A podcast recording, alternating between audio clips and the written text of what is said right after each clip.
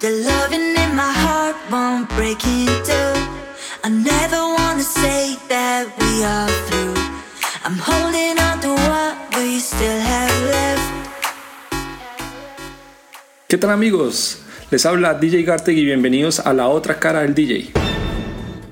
El objetivo de este podcast es que ustedes conozcan a los artistas, conozcan un poco de la escena, cuáles son sus objetivos, eh, cómo son ellos realmente en, eh, personalmente, que los conozcan más un poco y hacerlos un poco más cercanos para que pues también eh, exista un poco más de cercanía entre lo que somos públicos, amigos, otros colegas, ya sean DJs o si eres una persona que quiere entrar dentro del mundo pues también tengas una referencia de qué es lo que sucede en esta escena, cuáles son los errores, cuáles son los consejos que todos ellos te pueden hacer y acercarte un poco más hacia ese mundo. Entonces, espero que sigan ustedes conectados y avanzamos.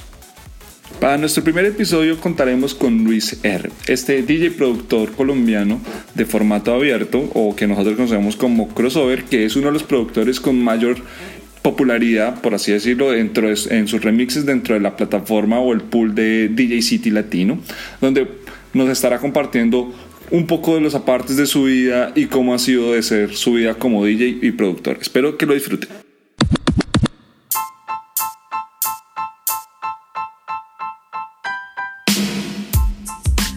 Bueno, estamos con Luis R, nuestro primer invitado en este podcast. Entonces, Luis, ¿cómo estás? Muchas gracias por compartir con nosotros eh, en este nuevo episodio y en este proyecto.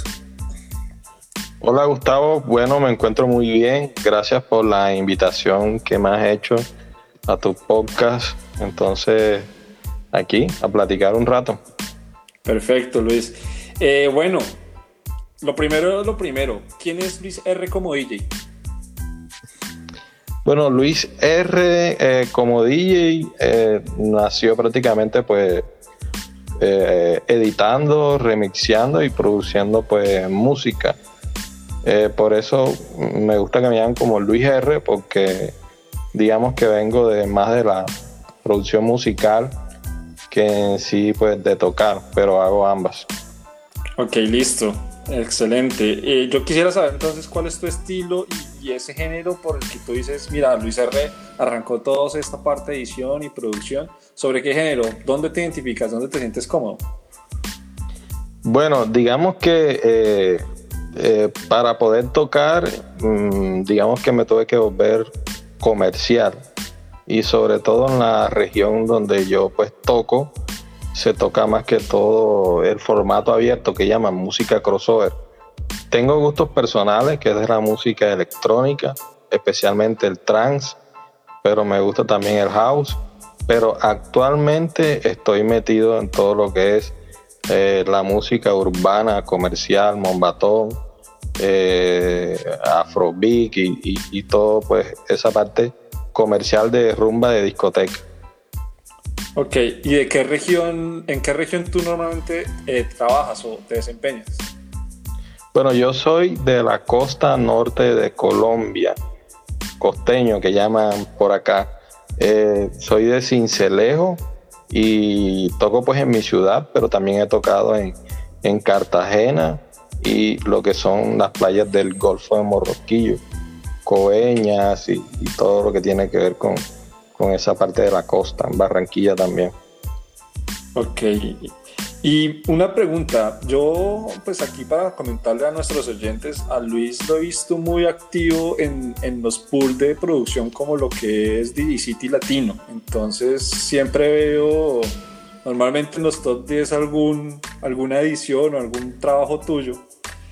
Mi pregunta es, ¿qué tan bueno es ser productor de este tipo de, de, remixes? Bueno, digamos que... Eh, hace mucho tiempo yo tengo claro que para poder eh, sobresalir como DJ, mínimamente, mínimamente hay que producir, editar o hacer remixes, hacer original mix. De hecho, yo me di a conocer con mi música fue a través de mis ediciones al principio, que utilizaban los DJs que mezclan en las emisoras eh, de la costa y del interior en sus programas de mezcla ellos apoyaban mis ediciones.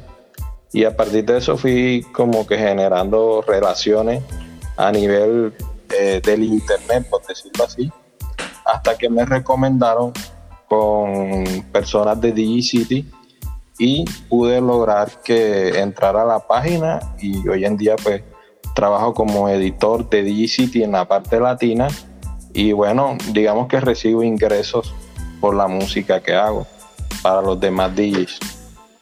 Excelente. Y de ese paso hacia DigiCity, ¿has visto un cambio dentro de la carrera?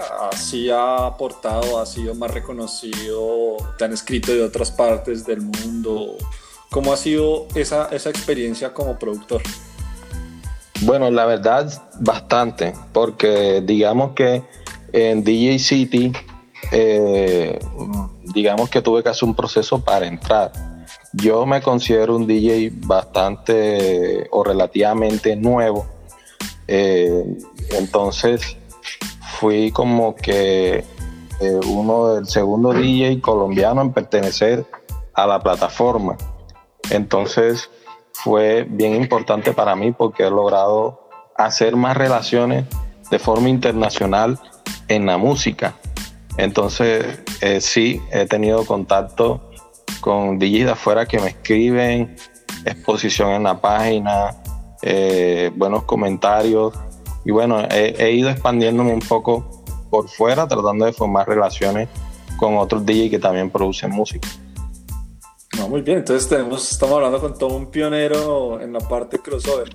De hecho, hay, ha habido como muchas dudas eh, frente, o yo las he conocido por parte de colegas DJ crossovers que a veces dicen que salir como DJ crossover o hacerse reconocido como DJ crossover se vuelve muy complejo y que a veces hay que recurrir a la radio. ¿Tú qué opinas frente a tu experiencia con, con lo que llevas? Eh, bueno, eh, digamos que ser DJ crossover no es fácil porque tienes un espectro bastante amplio de música. Entonces, digamos que en ese sentido, eh, no, es, no es fácil ser un DJ crossover, pero digamos que en la costa le llamamos crossover, pero en DigiCity y en el mundo lo llaman formato abierto. Ese formato abierto es el DJ que, que toca el reggaetón, que está pegado, hip hop y música comercial pop. Antes se veía solo como música electrónica. ¿Qué pasa con este formato? Que tiene un amplio más grande para trabajar. Pero no es fácil ser un DJ que se dedica a tocar muchos estilos, porque inclusive dentro de este estilo también se toca música electrónica, pero digamos que cosas más comerciales, más eh, universales y no tanto en específico como un género como tal. Ok, y de este eh, eh, género amplio, como, como, como me, me explicas, ¿cuál es el género más complicado que tú dices me cuesta, pues, eh, es el más difícil, no que me cuesta, pero sí es el con el que más me costó trabajo dominar en el momento de la, de la, de la mezcla. ¿Cuál crees tú o cuál dices tú que es el género más difícil de llevar? Bueno, yo pienso que, que en sí, eh, como género, no pienso que sea difícil. Más bien, a, qué, a quién le va a tocar uno o en qué formato va a tocar uno. Porque uno depende pues mucho del público si estás en una discoteca o si estás en, un evento social. Esos son los dos sitios donde uno pues aprende más, donde digamos que uno no, depende, obviamente la parte técnica, hacer una mezcla buena, eh, de calidad, el sonido, buenas transiciones, pero digamos que dominar el gusto del público y mantenerlo siempre entretenido con la música es lo que considero pues yo más, más, más complicado. Pero digamos que hablando en géneros, yo encerraría eh, la música crossover, como te dije, más difícil que la música electrónica en cuanto a mezcla, no tanto en cuanto a género, porque la música de formato abierto, reggaetón, hip hop, es una música que es más corta y necesita tiene más vocal, por decirlo así, necesita saber un poco más de la estructura musical para que esas mezclas sean buenas, eh, no suenen agradables para la gente. Entonces considero que en ese formato abierto es más complicado que la electrónica, pero cada una tiene su complejidad, no diciendo que la electrónica sea fácil. Ok, no, no, no, no, perfecto. De hecho, yo en lo personal yo opino lo mismo. Eh, yo soy DJ electrónico y, a veces veo géneros que digo, miércoles, son difíciles de, de mezclar o, pues se me, da, se me da un poco como pensar cómo, cómo lo mezclaría y, y, se me hace un poquito más complejo y pues por eso mi admiración siempre es a los DJs crossover. Entonces, por ese lado, pues sí, yo estoy de acuerdo, pero pues como sabemos siempre hay opiniones y pues todas son absolutamente válidas. Eh, otra, otra pregunta que te tenía es, ¿cuántos años llevas tú como DJ? Bueno, eh, de hecho hoy me, hizo, me hicieron esa pregunta a alguien y yo le respondía pues como DJ, eh, digamos que metido en esto ya de una forma más dedicada, activo como unos siete años. Desde gusto la música, pues puedo hablarte que más de, la mitad de la vida que tengo. Pero hablando ya de esto como DJ y haciendo remixes ya en serio, como tal, editando, como siete años. Ok, muy bien. O sea, ¿y cuántos años tiene Luis? tengo, tengo 34 años. Lo que pasa es que yo, eh, pues antes no me dedicaba a la música trabajaba, pues tenía mi trabajo en una empresa, yo soy administrador de empresa profesional y ejercía lo de la música, era como adicional porque me gustaba y porque tenía como un ingreso adicional. Pero hace dos años decidí intentar dedicarme totalmente a esto y bueno, hasta ahora pues ha funcionado. Bueno, ¿y qué lo motivó a hacer ese cambio? ¿Qué, qué, qué fue lo que tú dijiste? Voy a dejar mi otra profesión y me voy a dedicar a, a, la parte, a la música. Bueno, realmente, eh, pues esto siempre me ha gustado y digamos que de, de, ser un gusto personal, poco a poco se fue, se fue transformando en algo que se que que es un que se formó un ingreso para mí, o sea, se volvió como mi plan B económico. Entonces por ahí empecé a invertir, tanto estudiando como en equipos, eh, porque siempre me ha gustado y además de esto empezó a generarme un ingreso económico. En mi contrato, pues en la empresa donde estaba se terminó, entonces yo decidí intentar vivir de esto, pues dije voy a voy a tomarme un año a intentar vivir de lo que realmente me gusta, aplicando siempre mi profesión de administrador, porque sin los conocimientos pues, de mi estudio creo que no hubiera sido posible los logros que he tenido pues hasta ahora. Entonces, no quise más adelante lamentarme de no haberlo intentado. Dije, si lo intento y no funciona, pues consigo un empleo y listo. Y, si funciona, pues sí va adelante. Y bueno, hasta ahora pues eh, ha funcionado, a pesar de los inconvenientes que estamos viviendo actualmente. Sí, igual yo creo que tú te tomaste personalmente el, a ti mismo como, como empresa para, para este tipo de, de, decisión.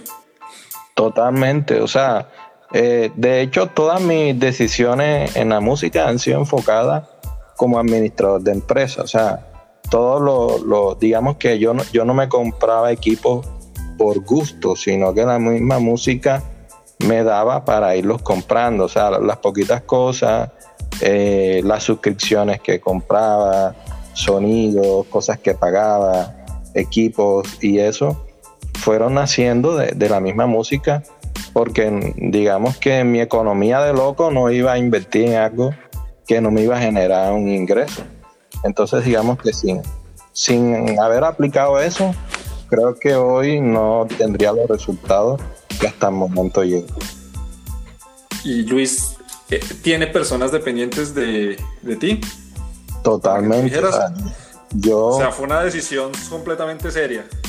Sí, porque yo, digamos que siempre he, trabajado desde los 20 años.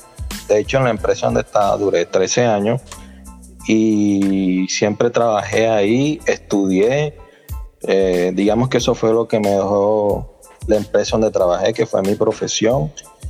Y al principio, pues la familia, pues sabía, siempre me, siempre me han apoyado. Pero digamos que dedicarme a eso, eh, no hubo ningún problema porque empecé a generar ingresos. O sea, no era algo que lo hacía y no me generaba nada, sino que se convirtió en algo de, de la economía del hogar. Y cuando salí de la empresa, pues la verdad, aunque no fue fácil, pero sí fui apoyado, empecé a tener ingresos superiores a los que había ganado antes trabajando en la empresa. ¿ya? Entonces, digamos que en ese sentido, eh, full apoyo. Bueno, y de todo este trabajo y este recorrido, ¿cuál fue la parte, digamos, más complicada dentro de ser DJ? Que tú dijeras, este realmente fue el paso más difícil o la parte más difícil que, que te puso a dudar. Bueno, uno duda mucho cuando de pronto en la región que yo me encuentro, sobre todo donde yo vivo, es un municipio bastante atrasado con respecto al resto del país. Y digamos que las oportunidades que yo tengo como DJ tocando en, mi ciudad, pues son muy pocas en materia pues económica. Pero yo siempre he estado enfocado en la parte pues de la producción musical. Y eso es lo que a mí me ha funcionado. Entonces, lo más difícil eh, a la hora de pues, tomar esa decisión fue eh, creer en lo que yo hacía para que eso me generara un ingreso a mí económico. Porque de tocar por acá no me iba a dar. Pero de haciendo música sí había una posibilidad. Y eh, no fue fácil, pero creí en mí y aunque estoy en ese proceso, por lo menos pues ha, dado resultados, ha dado resultados.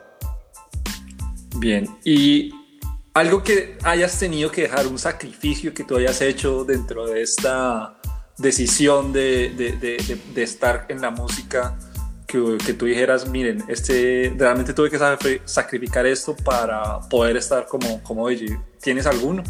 Sí, eh, de hecho, o sea, cuando yo trabajaba en la empresa, yo cuando llegaba a mi casa, yo llegaba y apenas llegaba, prendía mi computadora, me quitaba mi uniforme, mi ropa mientras se prendía el PC y cuando me cambiaba me sentaba ahí. Y digamos que sacrificaba mucho tiempo, tiempo que de pronto podía eh, dedicarme en salir, a distraerme, tiempo para dedicarle a mi pareja, o sea, no era fácil y algunas veces uno tiene inconvenientes por eso, pero cuando a ti te gusta o amas algo, pues digamos que, que sacrificas esas cosas, que para uno no es sacrificio, pero para otras personas que esperan algo de ti sí. Entonces digamos que, en ese sentido sí, de pronto tiempo para mí y para dedicarle de pronto a, a las personas allegadas a mí. Bueno, y ahora hablemos de un poquito un tema que creo que a todos los DJs los tiene un poco preocupados y pues es la situación actual en la que se encuentra el gremio, que es pues eh, desafortunadamente la pandemia nos tiene, los tiene un poco parados alrededor del mundo, no solamente en Colombia, eh, en Latinoamérica. Y pues quisiera preguntarte, ¿cómo te, eh, para ti este tipo de situación lo has visto como, como una desgracia de que te tiene absolutamente contra las cuerdas o al contrario lo estás viendo como una oportunidad de hacer cosas que no habías podido hacer por falta de tiempo? ¿Cómo, ha vivido Luis R este, este, este, este evento? Bueno, eh, realmente yo soy de los que siempre he pensado que eh, las dificultades, los problemas, los obstáculos son una oportunidad para generar capacidades. Eh, afortunadamente, pues yo he sido juicioso con mi economía y he dejado de recibir unos ingresos para tocar, pero tenía mi ahorro y, digamos que la plataforma en que trabajo, pues gracias a Dios, no, se no, no ha estado tan afectada y yo sigo recibiendo ingresos eh, de la plataforma. Entonces, a mí no me ha afectado tanto, pero sí eh, me ha ayudado o me he dado cuenta que lo que hice en el pasado me está funcionando para no estar sobre las cuerdas ahora. Eso ha sido importante. Eh, eh, estoy buscando trabajo porque la cosa es que no es que esté tan, tan fácil, gracias a que, bueno, tengo mi profesión, por lo menos para no pasar tantas necesidades y nivelarme un poco más. Pero en ese sentido yo lo veo como una gran oportunidad de desarrollar cosas virtuales, por eso estoy tratando de dictar clases y tratando pues de, estudiar mucho también. Bien, bien. interesante y no, afortunado. Yo creo que Luis en este momento debe pensar que prácticamente hizo la apuesta correcta en su momento. Totalmente, porque eh, siempre lo he tenido claro. De hecho, eh, muchos DJs y sobre todo los que hacen música original, los que pueden de pronto recibir ingresos de, YouTube, de Spotify y de todo eso, o sea, actualmente están sobreviviendo de sus creaciones. Y si yo no me hubiera puesto las pilas a producir, estuviera mal ahora. Mal, mal, o sea, estuviera sobre las cuerdas como tú lo mencionaste. Bien, y si digamos, tú pudieras ver a ese Luis del pasado iniciando, ¿le aconsejarías algo o crees que tomó la decisión correcta?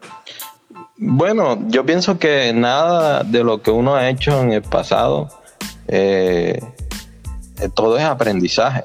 De pronto, a veces pienso de que hubiera podido, si me hubiera dedicado a esto mucho tiempo atrás, eh, es posible que tuviera pues más logro pero digamos que las circunstancias eran las que me impedían hacer eso. Y bueno, eh, como dicen por ahí, cada cosa llega en su momento y no, pues no me arrepiento de nada de las decisiones porque la música siempre estuvo ahí. Inclusive me sorprende que a estas alturas esté viviendo de eso. O sea, nunca me lo imaginé, la verdad. Bien, ¿no? Una fortuna. Eso no creo que para muchos que entran en este sueño, creo que no es fácil llegar a eso. Entonces, pues eres de los afortunados que, que puede en este momento decir, vivo de esto. Totalmente, porque, eh, o sea, eh, los DJs, sobre todo los DJs, o sea, los que solo vivían de tocar en discoteca, ni siquiera en eventos, que es donde pagan mejor eventos sociales, y o sea, vivían era del fin de semana y hay muchos que la están pasando pues bastante mal si solo tenían ese ingreso. Entonces digamos que yo me considero afortunado, pero de mismo tiempo trabajé para eso. Creí en mí, en, en tratar de que mis producciones generaran ingresos y si no lo hubiera hecho, hoy en día no me pagaran por hacer ediciones y remixes. Bien, no, interesante. Cambiemos un poco el tema y, quisiera de pronto conocer esa, esa faceta de, Luis como sus gustos musicales eh, particulares. Si tú tuvieras que escoger una canción que tú dijeras, esta siempre la tengo que colocar dentro de, dentro de un set como DJ, ¿cuál sería esa canción que tú nunca dejarías por fuera? Bueno, son muchas. Pero digamos que siempre me ha gustado Daft Punk, lo que es One, More Time, Lady de Mojo, porque de pronto se fue como que la época mía de, cuando estaban sonando esas canciones. Yo digo que esas dos canciones siempre me gustan. Son muchas, pero esas son especiales para mí y una con que tú te identifiques, que sienta, hombre, esa canción siempre me, expresa, por así decirlo. Bueno, hay una canción con que no es que canten mucho ahí, pero tiene algo especial. Es, es, es los sonidos y el video me gusta mucho porque es un tren. Es Star Guitar de Chemical Brothers. Esa canción me gusta, pues como empieza, cómo se va desarrollando. El video va pasando como un tren que se, como por una ciudad, por pueblos, por cosas así. O sea, me meto como en una atmósfera ahí. Y eso que la canción, pues, tiene como unos coros ahí de fondo. No sé, no, sé muy bien lo que era, pero me gusta esa canción. Me gusta bastante. Bien, y pasemos al otro lado de la moneda. ¿Cuál es la que más has odiado tocar y te ha tocado tocar?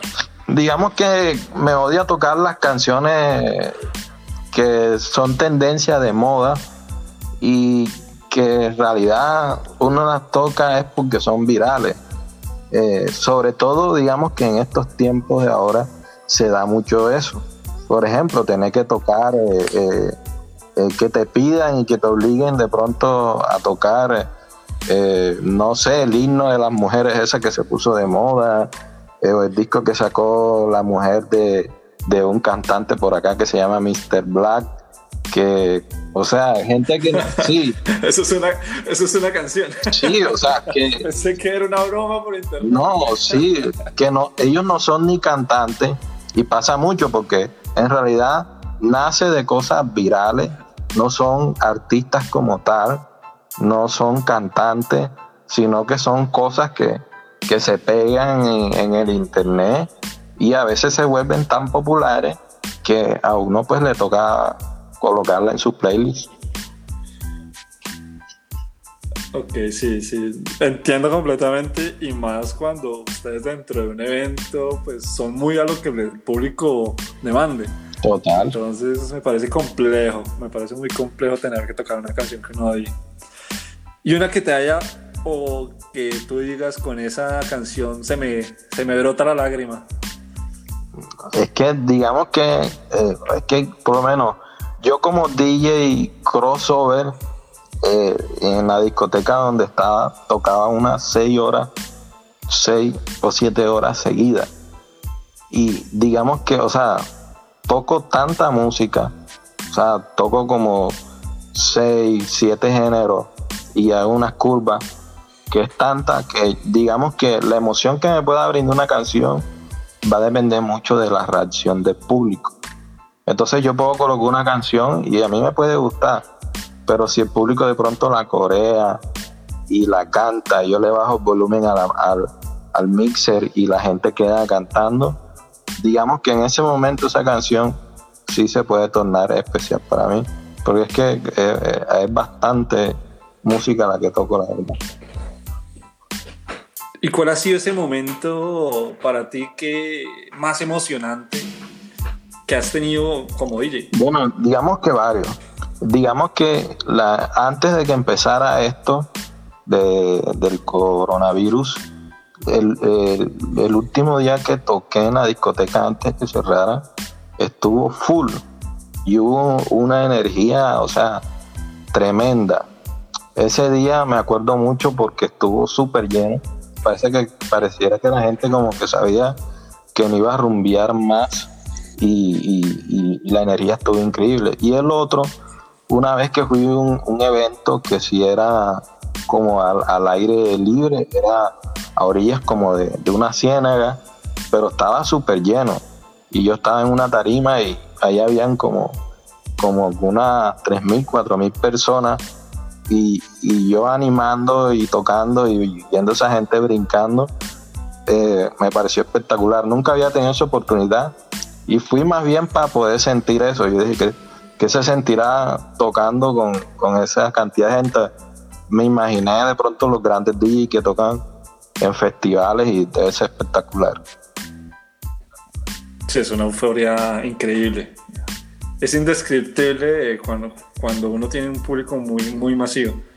Y ese toque cuando, tú dices, mire, el mejor, la mejor versión mía fue en tal, tal toque, tal día, ¿tienes alguno en especial que tú digas fue lo mejor que yo, en el que yo me he desempeñado? Eh, es que tantas veces que uno toca, digamos que, eh, bueno, en, digamos que te puedo decir en lugares. Eh, te puedo, bueno, en la discoteca donde está, o sea, yo nunca había querido ser DJ residente, porque cuando trabajaba en la empresa me quedaba muy pesado, solo tocaba eventos, pero cuando ya dejé de trabajar en la empresa, ya sí tenía tiempo para poder ser DJ residente, que no tenía que preocuparme por dormir y tener que ir a trabajar a una empresa, muchas veces no dormía, demoraba hasta 36 horas sin dormir, porque salía a las 5 de la mañana de tocar y a las 6 entraba a trabajar. Solo iba a mi casa a cambiarme. Entonces en la discoteca donde estaba, eh, me gané el público de la gente y era muy especial. Y una vez que toqué un evento social en Cartagena, en un hotel en Boca Grande, eh, porque era un público de varios países y ellos me pidieron música disco. Entonces, esa música a mí también me gusta, como canciones de Funky Town, eh, Celebration. Entonces, a mí me gusta eso. Y ese día me sentí como pez en el agua y la gente se disfrutó toda esa música. Estuvo excelente, ¿sabes? Y el momento más triste, que tú dijeras, esta fue la fiesta que jamás hubiera querido que o sea, si yo la pudiera borrar, la borraría mi memoria. Cuando estaba iniciando, cuando estaba iniciando, eh, digamos que lo que llaman por acá, coger cancha. Cuando eh, fui, cuando los DJs residentes de las mejores discotecas donde yo vivo, me empezaron a dar la oportunidad de discotecas donde habían 600 personas full lleno. Entonces de pronto, como tú estás arrancando, no tienes esa cancha, cometía errores, me ponía nervioso, era muy serio tocando, o sea, no, no, no inspiraba nada. Y la gente era sentada, sentada. Entonces eso, eso genera mucha frustración en ese momento, pero es falta de, cancha que llaman. Entonces, digamos que al principio sí eh, era bastante complicado. Y que y, un momento en que tú ya, hayas embarrado, como cuál ha sido ese momento gracioso, o sea, que uno, era, uno, uno, es un humano y lo puede embarrar, yo lo, yo lo hice algunas veces, pero ese momento que más, más, que más gracioso pareció haber hecho un error. Eh, cuando yo siempre, y una vez hice un video en YouTube de errores que cometemos los DJs, eh, cuando estaba sonando, estaba sonando, estaba en una discoteca y estaba tocando y al momentico la rumba pues estaba arriba y iba a darle play a la otra canción que iba a meter y lo que hice fue darle play a la que estaba sonando. Y lo que hizo fue pararlo se perdió, se cortó todo ahí porque eh, como por reacción tú vuelves y pones la canción y, y, o, o, no. Le di Q o sea la paré y cuando le di play por reacción, arrancó de nuevo. Porque como uno siempre está dando Q, Q, Q y pa, play, como midiendo la canción para tirarla, paré la que estaba afuera con el Q, ni siquiera fue con el play, y le di play enseguida y arrancó desde el principio con base, o sea, con intro. Y se dañó todo. y la gente como sí, Eso es embarrada te chiflaron no, la, la, o, la tomaron. La gente, digamos, la cara de la gente que le corta a uno la emoción con que estaba, es la reacción que uno, uno le da es pena, vergüenza. Pero bueno. Sí, sí, sí, sí. a mí me pasó algo parecido una vez y, no, la, la, gente pues me conocía ya de, tiempo. En esa época yo era residente en un club y, y nada, pues me, me, me fue riéndose, pero todo en la mejor vibra, pero, pero sí, uno se quiere, quiere que lo trague la tierra. Es muy curioso. Pero bueno, son cosas que pasan en la profesión. Creo que a muchos les ha pasado. Eh, Luis, ya, ya hablando de, otro, de otra, de, de, de, así de gustos, un gusto o un gusto culposo que no te gusta admitir, pero, o que te da pena admitir. ¿Te atreves a, a decirnos un, grupo gusto, un gusto ¿Un Gusto en qué? ¿En qué? Musical, no. Musical, musical. O, un artista, algo así. Pero pues que tú digas, a mí me da pena admitir que, que me gusta esa canción o ese género X. Bueno, eh, digamos que eh, la, eh, Tusa, que es como una canción de mujer y uno la canta. Eh, es imposible, o sea, por más que uno no quiera, uno la termina cantando, los hombres la cantan. Entonces, digamos que, que, que, esas cancioncitas así, que se le pegan a uno aunque uno no quiera. Por ejemplo, Tusa, cuando la coloco, o sea, yo la cantaba y todo el mundo la cantaba y, y uno no es para que esté cantando esas canciones que es como de mujer y eso, pero ajá, ¿cómo hace uno? sí, sí, sí, no, y yo creo que en algún momento de tanto que uno la escucha hasta la Total. Eh, bien, volviéndonos un poco más viendo hacia futuro, como tratando de proyectarnos. En general, ¿tú cómo ves que la profesión del DJ crossover va a ir evolucionando? ¿Cómo ves que la tecnología está, está influyendo? ¿Va a haber un cambio? ¿Crees que hay que estar preparado frente a algo? ¿Cómo, cómo lo proyectas tú a futuro? Sobre todo en el género, en el formato. A futuro lo, lo, veo, lo veo bastante prometedor porque digamos que eh, el DJ ha evolucionado mucho en ese formato. O sea, antes veíamos al DJ como DJ electrónico y el DJ de formato abierto, eh, digamos que estaba como que ahí, pero no tenía tanta visibilidad. Tanto así que, como por ejemplo, en Ibiza, ya algunos días en algunas discotecas tocaban reggaetón y seguramente por ahí metían hip hop y ese tipo de música. Entonces digamos que ese, ese nicho de DJs va a crecer mucho y entonces, digamos que ese mercado es bastante grande. Tanto así que, que donde yo trabajo, pues han decidido crear una página eh, especialmente para vender versiones para los DJs de ese formato, porque ya se creció, porque ya es necesaria. Pero una página, pues, de forma legal, porque páginas que venden música para ese formato y muchas, pero que paguen sus licencias a los sellos y casas disqueras para poder editar la música no son todas porque eso es costoso.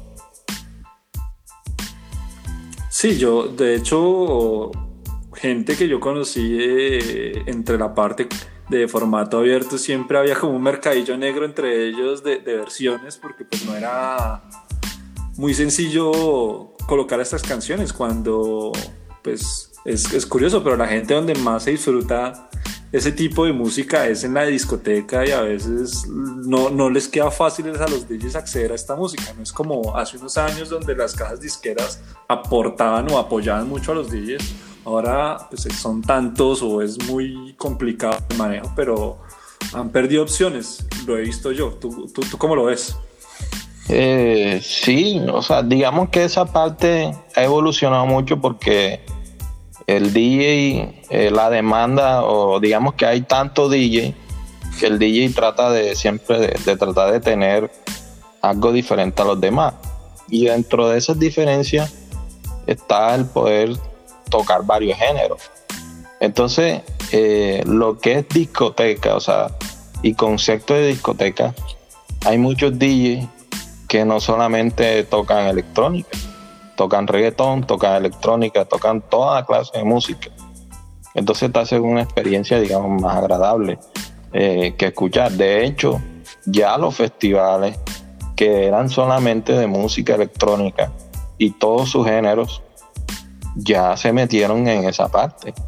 Ya los DJs tocan reggaetón, tocan hip hop, tocan mombatón, tocan afrobeat. Entonces, como dices tú, antes había un mercado negro porque digamos que abiertamente conseguir esa música no era fácil, pero ya eso ha cambiado, porque ya cada día los DJs tocan música eh, diferente a, la electrónica, de hecho hasta los DJs de música electrónica por ahí tocan sus versiones cumbia, Diplo por ahí tira sus versiones cumbia y cosas así, y hacen sus, curvas ahí todas raras, pero, pero se toca bastante ya la, música de ese estilo. ¿Y algún artista te ha llegado a decir, hombre, Luis, eh, haz que suene mi canción, te la paso, edítala? Eh, haz una versión que la gente disfrute dentro, dentro de la rumba. ¿Te han, ¿Te han dicho, has tenido esa experiencia? Digamos que un artista como tal que se haya acercado a mí, pues no. Pero digamos que sí, todos los días me escriben para que haga remix de, de diferentes canciones. Porque hay canciones, eh, digamos que quienes más se acercan a mí son los DJs. Entonces los DJs, a veces hay canciones que suenan en esta región de Colombia, pero en España pueden sonar, pero hay que transformarlas al formato de ellos. Por ejemplo, hay reggaetones acá que son muy lentos, 88 a 95 BPM. Los DJs españoles mínimo, mínimo, esas versiones las necesitan a 100, por lo general a 105. Y yo varios DJs eh, de discoteca de por allá, de España, que he conocido por Instagram, eh, yo tomo esas versiones y le hago versiones a esa velocidad, ¿ya? Porque es que no es lo mismo acelerarla en los programas en unidades que ponerle una base para que tenga un poco más de presencia y no se dañe tanto la calidad del sonido del original. Entonces digamos que, que, que en ese sentido sí recibo bastante sugerencias y hago trabajo para DJ así. Bien, interesante, interesante. Yo creo que a veces uno, uno podría hacer promoción con los DJs. Yo no sé por qué, ah, bueno, igual hay de tantos canales de, de estos volver a los DJs para posicionar canciones, ¿no? Como, como se hacía con los DJs de radio. Sería interesante verlo. Sí, eso, eso pasa mucho. O sea, digamos que los DJs que manejan son más top o que manejan su cantidad de seguidores, seguramente harán eso. Digo yo acá, así como en la radio. De hecho, pues los DJs actualmente han cogido bastante poder en ese sentido porque las plataformas pues han cambiado. Ya tú no estás obligado a escuchar una radio. Ya tú si quieres escuchar los programas de mezcla de los DJs o, o sea, tienes acceso a la música a cualquier hora y la que tú quieras. En ese sentido, no sé cómo irán a hacer pues las emisoras a futuro, porque digamos que eso ha cambiado mucho. Ya está YouTube, ya está, o sea, eh, hay muchas plataformas que digamos que ya se han independizado de cierta forma de los canales tradicionales. Entonces, en ese sentido, los DJs, sí, lo- lo- y más que cada vez la gente tiene menos radio FM. sí, Ya creo que ni siquiera. ¿no? eso Las- es Muy pocos bien. muy ya. poco, la verdad. No, no sé cómo, cómo irá a cambiar pues esa cuestión de la radio, porque ahora funciona creo que de una forma diferente. Sí, de acuerdo, completamente de acuerdo. Una tecnología que tú veas prometedora, que tú digas, uy, hay que ponerle la ficha a esto. Bueno, yo pienso que eh, a veces se critica la tecnología, pero sin lugar a dudas eh, tenemos que adaptarnos pues a los cambios. Eh, digamos que la, facilidad. Entonces yo, aunque lo veo lejano todavía, la cuestión de, del streaming, de poder eh, tocar la música como con una suscripción, no como está haciendo Pioneer y eso, pero sí de otra forma de que eh, por internet tengas acceso a la música sin necesidad de llevar USB. Pues yo veo el futuro de la música por ese lado y, y bueno, hay que evolucionar con la tecnología. Ok. Bien, ¿no? Eh, pues Luis, muchísimas gracias por esta corta entrevista. Espero pues, que hayas tenido también, la hayas pasado bien. Eh, no sé si quisieras dejar algún mensaje para los oyentes o algún consejo para las personas que vengan detrás y, estén escuchando este podcast. Bueno, eh, primero que todo, gracias Gustavo por, por haberme invitado pues, a esta entrevista. El consejo pues que, que yo puedo dar y en el cual me incluyo como consejo para mí mismo también es estudiemos, estudiémonos, eh, capacitémonos en lo que nosotros nos guste, sea la música, sea cualquier profesión, estemos preparados porque a veces las oportunidades llegan, pero si esas oportunidades llegan y nosotros no estamos preparados, no la vamos a poder aprovechar al máximo.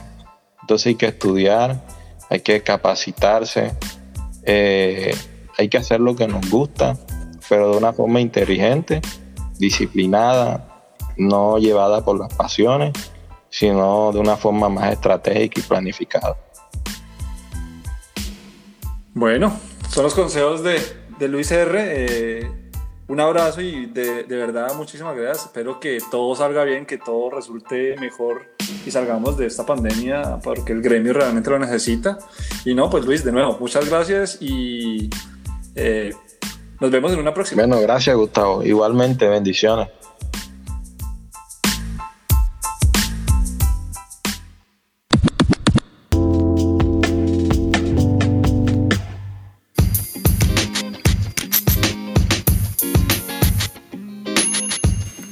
Este ha sido el primer episodio del otro lado de ser DJ y espero les haya gustado. Próximamente estaremos con muchos más invitados. Si ustedes tienen alguna sugerencia, no olviden escribirla a mis redes sociales. Los pueden hacer a través de mi Instagram en arroba DJGartec o en Twitter en arroba DJGartec. También encontrarán este episodio. Recuerden que nos pueden encontrar en Spotify, próximamente en Apple Music y Anchor FM. Entonces, espero les haya gustado y nos vemos en la próxima.